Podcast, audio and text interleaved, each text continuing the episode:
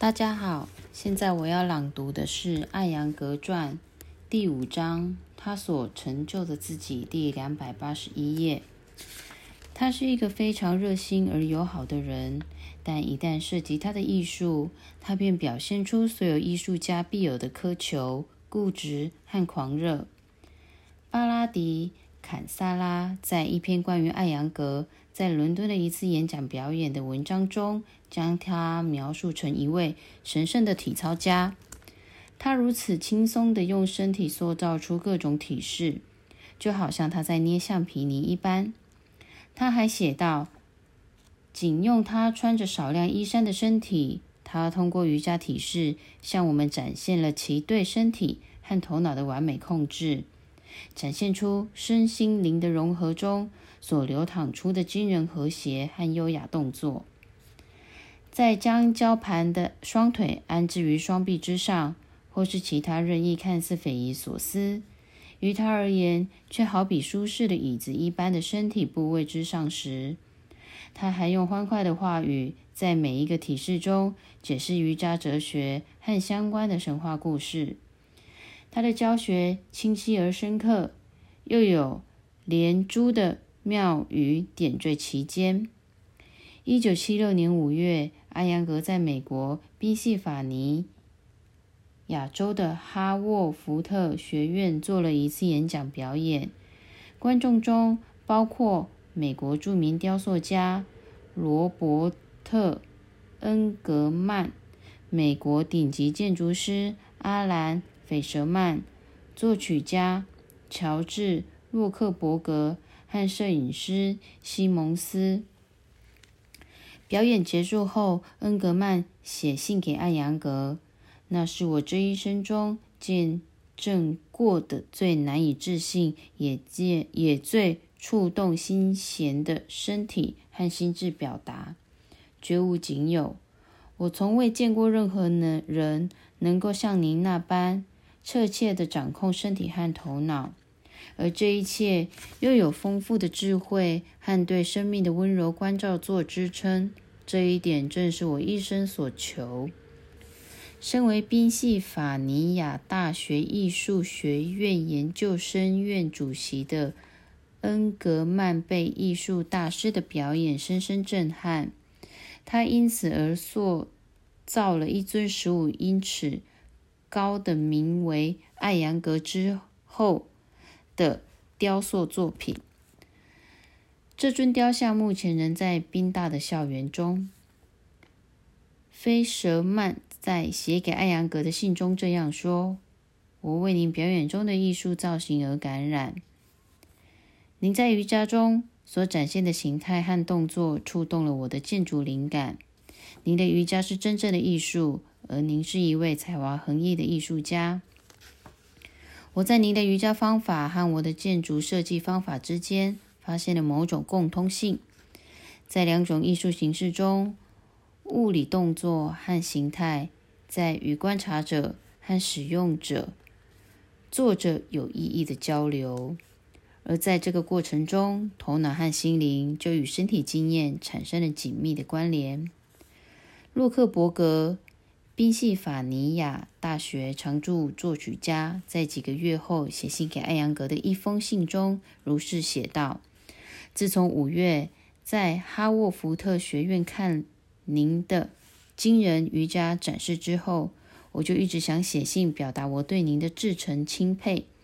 将身体和心灵整合成活泼的人性表达是一项非凡的艺术。您便是这样一位艺术家。我清晰的记得，在倾听您关于瑜伽是什么的时候的讨论时，我情。难自禁的将您讲解的每一个翻译成我自己的音乐解读。音乐代表了什么？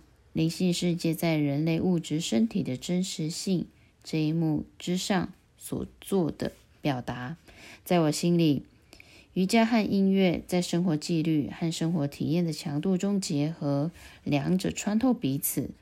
创造出活泼的艺术形式，无论是身体的还是灵魂的。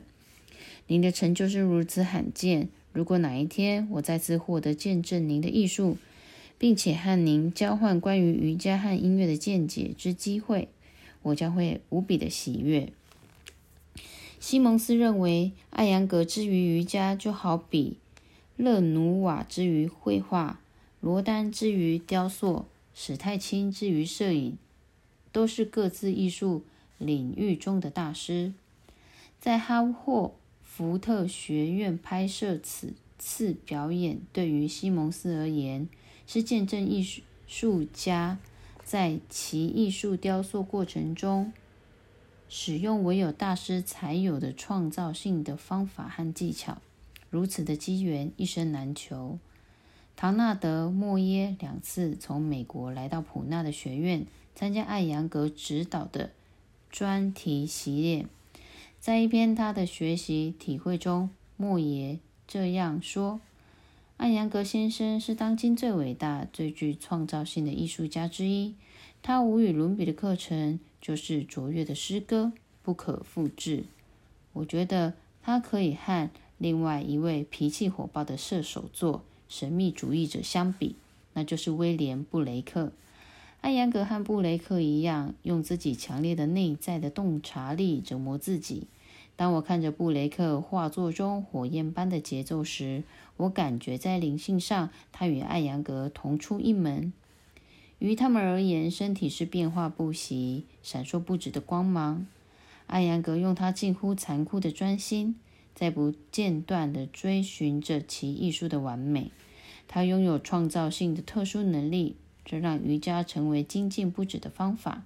人们得以在意识的领域中不断地向上攀攀升。瑜伽是一门科学，也是关注人体性、人体进化的艺术。它有着灿烂的未来，而艾扬格对于瑜伽发展做出了巨大的贡献。甘地和平基金主席迪瓦卡尔如是说：“精进技巧的精进就是瑜伽艺术。”随着艾扬格对于技巧打磨的更为精进，身体形态的纯粹公益性就被打败，瑜伽艺术。就从科学转变了信仰真我的文化。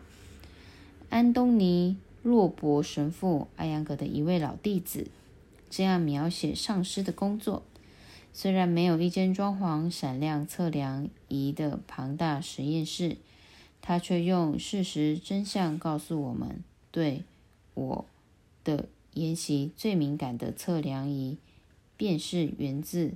每一个神经末梢的人类意识，于此瑜伽便具有了科学性，不不是通过自己具有巫术般魔力的体式，而是通过开创出开发人体形态之美和人类意识之美的艺技的技巧。